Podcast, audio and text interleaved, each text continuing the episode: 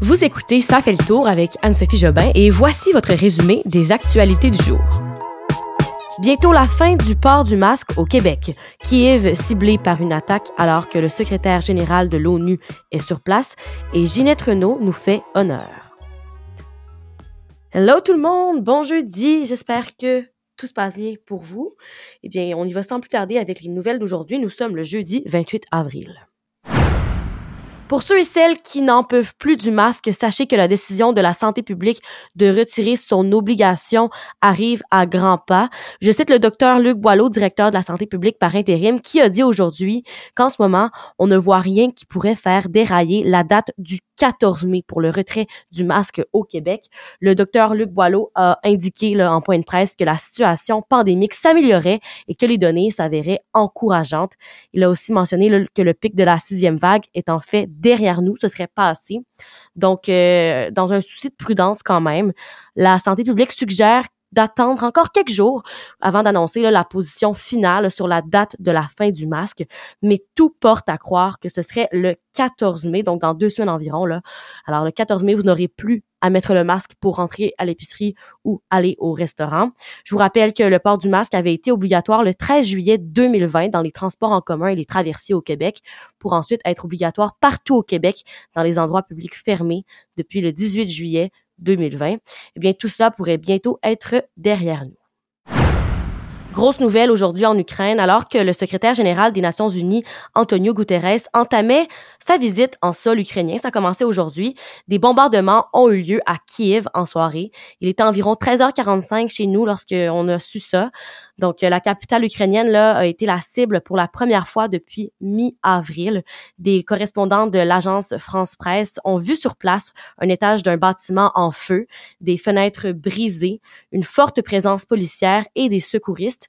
Le maire de Kiev, là, Vitaly Klitschko, a confirmé sur Telegram que deux frappes ont eu lieu sur l'un des quartiers de la capitale. Un journaliste de TVA Nouvelle aussi sur place, Félix Séguin, a rapporté en direct quelques minutes après des bombardements à Kiev que la capitale était frappée de plein fouet.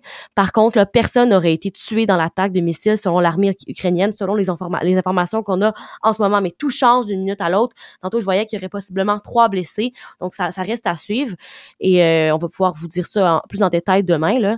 Ce qui est plus inquiétant, par contre, ce sont les sirènes qui, normalement, permettent d'aviser d'une attaque. Hein. Donc, les gens vont se réfugier dans leur bunker. Et bien là, l'attaque, euh, les sirènes de l'attaque n'auraient pas été déclenchées.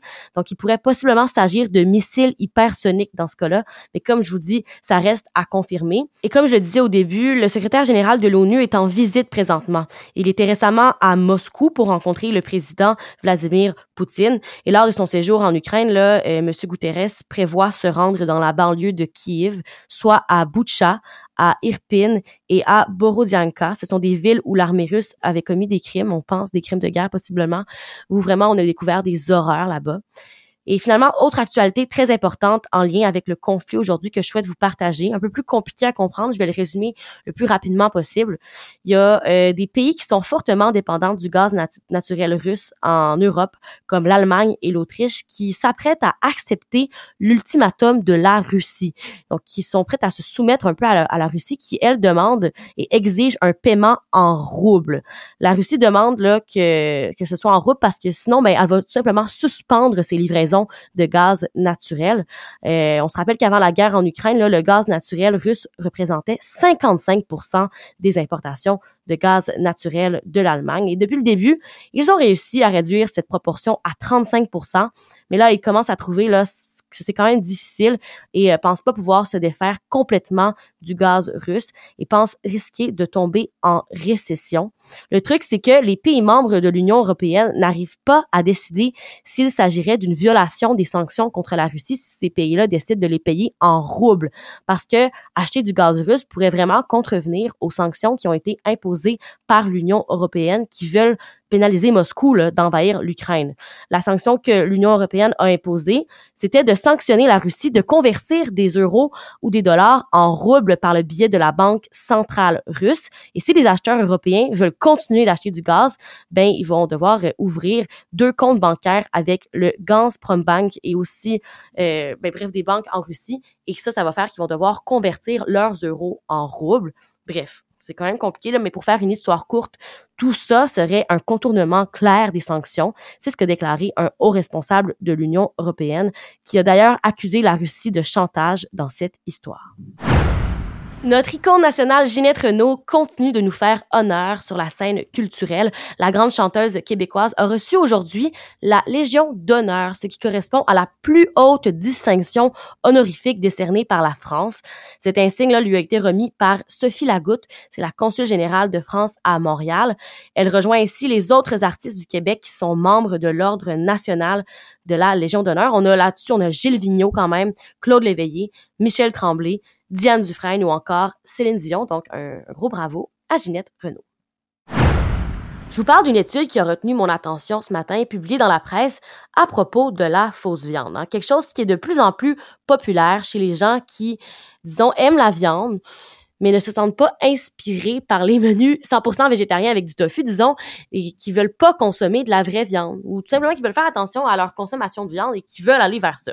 Bref, on parle ici d'une étude où on dit que euh, les aliments comme des croquettes de simili-poulet, les saucisses végétariennes ou les boulettes de protéines végétales ce serait assez cher. C'est selon un rapport qui a été réalisé par le laboratoire de sciences analytiques en agroalimentaire de l'Université d'Alousie en partenariat avec Better Card Analytics, qui conclut que ces aliments-là sont en moyenne 38% plus chers que la viande, même si le prix de la viande, on se rappelle, a énormément augmenté dans la dernière année.